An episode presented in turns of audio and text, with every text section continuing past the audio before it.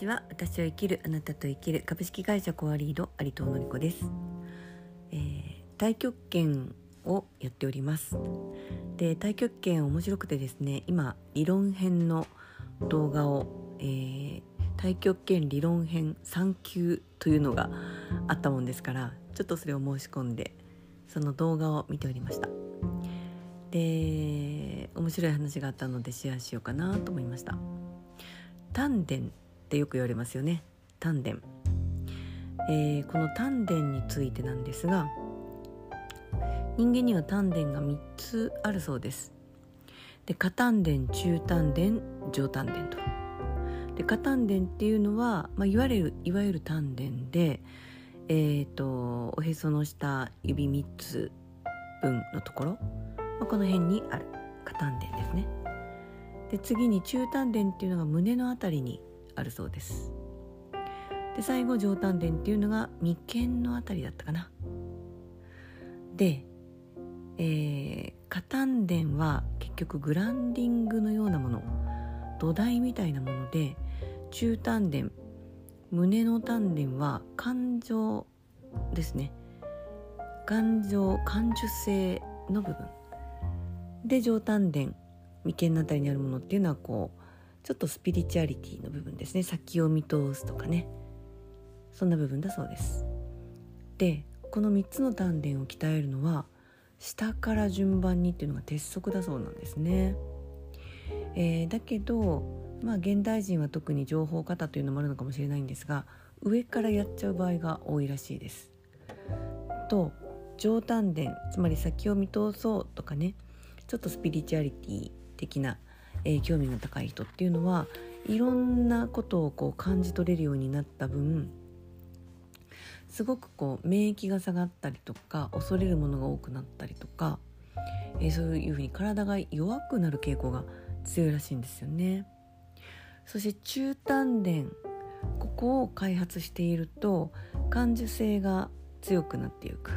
これも、えー、外側で見ていることが全部内側でジェットコースター並みにですねこう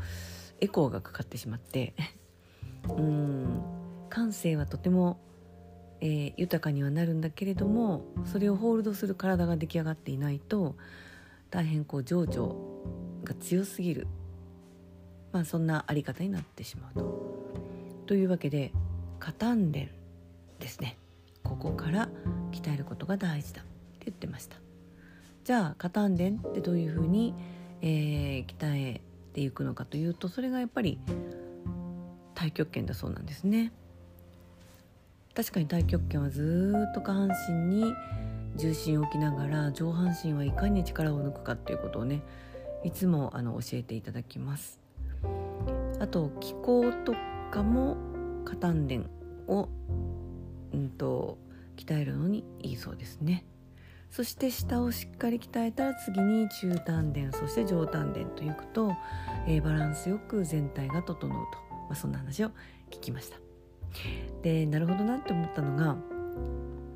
あの私は本当に考え事が多いですし仕事も相当思考力を使いますので上丹田というかね上の方がずっとこうぐるぐる回ってるんですよね。そして女性でもありもともとねちっちゃい頃から感受性も強かったのであのおそらく中丹田あたりのここもね結構活性化傾向にあったと思うんですよね。一方で下丹田というこのねあの足元のところここはねそんなに鍛えた覚えもありませんそんな足腰も太い方でもないですしねなのでこうなんていうかそういうエネルギー的なものを読める友達っていうのがやたら私の前に多いんですけど私は見えないんですけど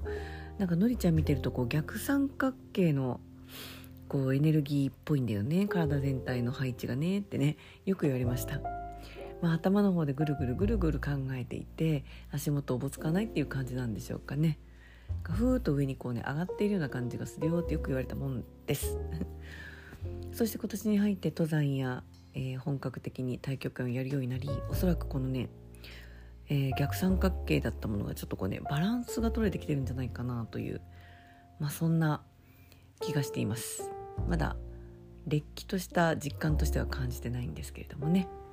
えー、今後もしばらく登山と太極拳の方は、えー、ずっとうんとやっていきたいなと思って予定をいくつか組んでおりますがこの下丹田中丹田上丹田のバランスがきれいに整っていくといいなと思っています。それでは